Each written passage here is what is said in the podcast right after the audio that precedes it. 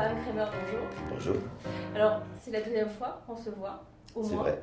La, la deuxième fois derrière un micro. Derrière un micro, en tous les cas. Euh, nous étions rencontrés la première fois pour La vie sinon rien, Absolument. exactement au même endroit où j'étais venue vous interviewer. Euh, à la fin, enfin après ce, ce spectacle que vous jouiez, euh, moi j'avais vu à Willy Cerner à ce Oui. moment-là. Oui, on l'avait joué à la Comédie des Champs-Élysées d'abord, et on l'a repris après au Lucernaire. Tout à fait. Et vous m'aviez donc expliqué euh, à l'époque que La vie sinon rien fait partie de la trilogie de l'homme ordinaire. Mhm. Dont le premier volet était justement La vie sinon rien, euh, qui était écrit par euh, Antoine Roux. D'accord, donc en fait, La promesse de l'aube est le second volet. Voilà, c'est le second volet de cette nouvelle trilogie d'un homme ordinaire, et on pourrait dire euh, que là, c'est c'est presque la- le second volet, c'est presque la trilogie d'une femme ordinaire, qui est la mère de Romain Gary, qui est le personnage principal de, euh, de- de cette histoire, euh, qui en fait, comme souvent, euh, est à la fois euh, ordinaire et extraordinaire en même temps. Pourtant, le point de vue, enfin, le personnage adopte, le narrateur adopte plusieurs points de vue, mais on a d'abord le point de vue de- du personnage, du fils. Ah, on a toujours le point de vue du fils, d'autant plus que dans l'adaptation qu'on a fait avec Corinne Juresco, qui est ma co-adaptatrice et co- et co-metteuse en scène, je me suis donné plusieurs, euh, comment dire, plusieurs guides comme ça, plusieurs euh, points d'appui euh, au départ, euh, face à ce roman qui est quand même conséquent, hein, qui fait 500 pages, et que je voulais absolument réduire à un temps de théâtre qui était autour d'une heure quarante, c'était pas à la minute, mais enfin, je voulais pas que ça dépasse ce temps-là. Et je m'étais donné comme guide, un, de ne mettre que du texte de Romain Gary, que du texte de la promesse de l'eau, de ne pas trafiquer la langue, euh, pas rajouter des petites chevilles ou je sais pas quoi, euh, et deux, de respecter la chronologie du livre, euh, ce qui était très complexe, notamment dans la première partie, parce que la première partie est complètement, dans, le- dans le livre même, euh, déconstruite. Euh, dans le temps, on passe d'une époque où il a 14 ans à quand il en avait 8, Mhm. à quand il en Oui, avait dans la première partie. hein. Oui. avant que d'un seul coup, euh, vers la fin de la première partie, là on se cale dans le temps, et là par contre, jusqu'au bout, on est dans la chronologie. Et ça, je m'étais vraiment fixé cette, cette règle-là, de garder ça. Et de garder le, point de vue du narrateur, c'est-à-dire de Romain Gary, c'est-à-dire de partir vraiment du point de départ du livre, qui est cet homme qui est sur la plage de Big Shore euh, et qui est un peu. euh, qui a du mal, quoi, qui est en difficulté, il le dit. Les premiers mots du livre, c'est fini. Et puis, dans cette situation, sa mère vient euh, lui parler, euh, vient se manifester à elle une nouvelle fois et lui permet de se reconnecter avec ses souvenirs d'enfance et donc de raconter un certain nombre de choses de sa vie avec elle et, et ensuite de sa vie à lui seul. Et euh, retourne à la fin du roman au même point de départ. Ça finit sur la plage de Big Shore. Il est de nouveau seul, euh, mais plein de ce, de ce courage retrouvé euh, grâce à sa mère. Alors, avant de- d'entrer plus en avant dans, dans l'œuvre, si je parlais au départ de La vie sinon rien, Oui. et de ce premier euh, volet de, de la trilogie, c'est parce que j'ai l'impression que euh, toute la problématique de cette trilogie de l'homme ordinaire arrivait à être en, essayant de se hisser à une hauteur humaine, j'ai envie de dire raisonnable, d'une manière très différente, dans des styles très différents. Oui. Mais en tout cas, je dirais que ça, c'est presque c'est le fil qui mène l'ensemble de mes, de mes spectacles depuis toujours, y compris dans la trilogie de l'invisible. Euh, je dirais même que c'est encore plus que ça, c'est le fil du choix que j'ai fait, ou qui s'est imposé à moi, de devenir acteur.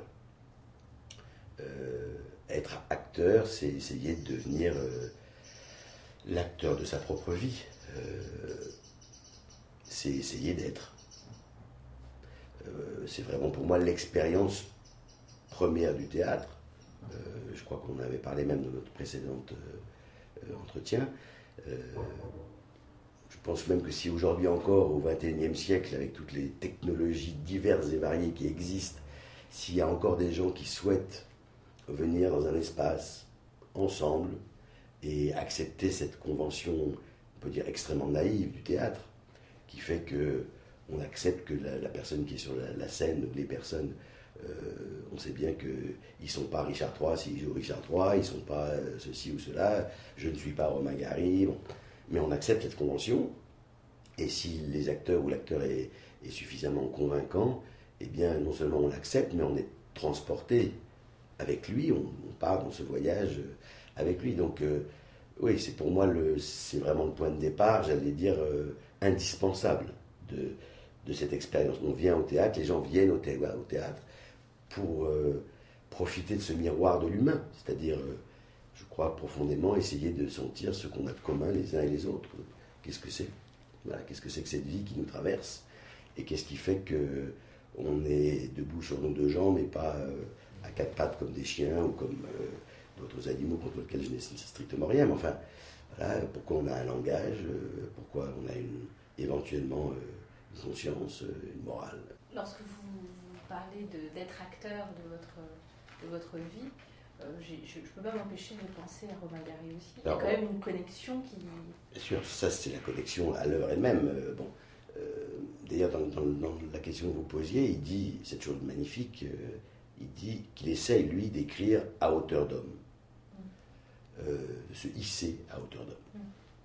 Euh, et j'aime énormément cette, cette expression parce que parce qu'en plus dans sa bouche il a une chose que j'appréciais infiniment, c'est qu'il aime les êtres humains. Euh, j'allais dire dans leur, dans leur grandeur et dans leur faiblesse. Il les défend tous, il ne les juge pas, il les, voilà, il les aime justement parce qu'ils sont et qu'on est tous un mélange de, parfois d'immenses qualités, mais aussi parfois de fragilité extrême ou de faiblesse extrême ou de nullité totale. Euh, et il, voilà, il a, il a cette chose que je trouve, euh, oui, euh, pour moi exceptionnelle et qui est une chose sur laquelle je ne cesse de m'interroger, là, pour le coup, effectivement, de spectacle en spectacle. Vous pensez qu'on peut avoir à ce point-là cette foi en, en l'âme humaine et en l'homme? Je pense qu'on peut avoir une foi totale dans le miracle. C'est-à-dire, j'aurais pas dit probablement la même chose quand j'étais beaucoup plus jeune, où j'avais beaucoup plus d'idéalisme que maintenant. Mais par contre, je pense qu'il faut rester ouvert à cette possibilité de, ce que j'appelle le miracle, au sens non pas euh, religieux du terme, mais miracle au sens de l'expérience euh, qui se produit une fois de temps en temps, et donc qui est presque de l'ordre du miracle, d'une vraie rencontre, d'une vraie amitié, euh, oui, de tomber sur une, sur une relation qui va devenir exceptionnelle. Euh, oui, je pense que c'est possible. Maintenant, j'ai pas une foi, euh, non, euh, je ne peux pas, comme il le raconte très bien d'ailleurs, Romain je ne peux pas avoir une foi totale dans l'humanité parce que j'ai vu malheureusement, et je vois chaque jour encore, ce que les êtres humains peuvent faire à d'autres êtres humains. Hier soir encore, j'ai regardé un reportage de la télévision par une femme journaliste euh, extrêmement courageuse qui est allée en Syrie clandestinement récemment, là, il y a quelques jours. Euh, je voyais des gosses de, 13 ans raconter comment ils avaient été torturés. Euh, c'est juste effrayant, quoi. Donc, comment avoir à la fois ne pas ignorer la réalité dans toute sa, son horreur, et en même temps garder la possibilité de cette ouverture intérieure qui permet, oui, de, de temps en temps, cette rencontre euh, quasi miraculeuse. Ce qui, m'a fait aimer votre, votre, Je devrais pas vous dire ça, mais ce qui m'a fait aimer votre, votre spectacle, euh, comme j'avais beaucoup aussi apprécié euh, La vie sinon rien, c'est cette capacité que vous avez, et vous le dites d'ailleurs vous-même, à faire rire et pleurer à la fois, à jouer en permanence sur cette, sur cette corde raide de l'invisible. Mm. je pense que d'abord, là, là c'est vraiment lui euh, Romain Gary qui a cette capacité, parce que c'est écrit comme ça, c'est le, texte de la promesse de l'aube, euh, pour ça je trouvais exemplaire, c'est que oui, c'est un mélange constant d'humour, euh, vraiment d'une délicatesse, d'une saveur totale, et en même temps de, choses qui sont beaucoup plus, beaucoup plus graves, beaucoup plus émouvantes, beaucoup plus bouleversantes même. Donc lui, dans son écriture, à ça, et moi, d'une certaine façon, j'essaye d'honorer euh, au maximum avec, avec mon outil à moi qui n'est pas la plume, mais qui est mon corps d'acteur et ma voix d'acteur. Euh, j'essaye d'honorer cette, euh, cette, chose-là. en tout cas, oui, j'aime, ça c'est vrai dans mes spectacles, j'aime beaucoup ce, mélange-là. Et je dirais surtout, et on le voit, je le vois maintenant à travers différents spectacles, ce que j'aime, c'est que, par exemple, les gens ne rient pas aux mêmes endroits. C'est-à-dire que c'est le contraire du, tout bien prêt à penser d'aujourd'hui où il faut euh, euh, rire au même endroit et pleurer au même endroit et je sais pas quoi. Là, c'est, toujours très différent. Il y a des gens qui rient à certaines choses parce que probablement ça leur raconte plus quelque chose, et puis d'autres qui rient à un autre moment parce que ça la rencontre autre chose. Et, souvent même je les vois dans la salle qui se regardent presque avec incompréhension, ne comprenant pas pourquoi l'autre a ri à tel moment et, inversement. Ou, parfois d'un seul coup, euh, c'était le cas hier soir où je, jouais, où d'un seul coup il y a eu une dame comme ça qui a eu une, crise de sanglots absolument, mais fort, quoi, une chose. Euh, voilà, son, texte, ça l'avait bouleversé un moment, euh, probablement parce que ça faisait écho en elle à quelque chose. Et puis, euh, et puis parce que j'ai été euh, élevé aussi, comme Romain Gary d'ailleurs, avec ce mélange constitutionnel, sans doute, de l'humour et de la gravité. Et, je partage en tout cas avec lui cette chose qui est que j'aime la vie au point de, de supporter, d'une certaine façon, toutes les formes qu'elle propose, les moments euh, durs ou terribles, et puis les moments merveilleux et joyeux, et voilà. Euh, il a une expression que j'aime beaucoup aussi, Gary, il dit qu'il a besoin de mythifier le réel pour le rendre supportable.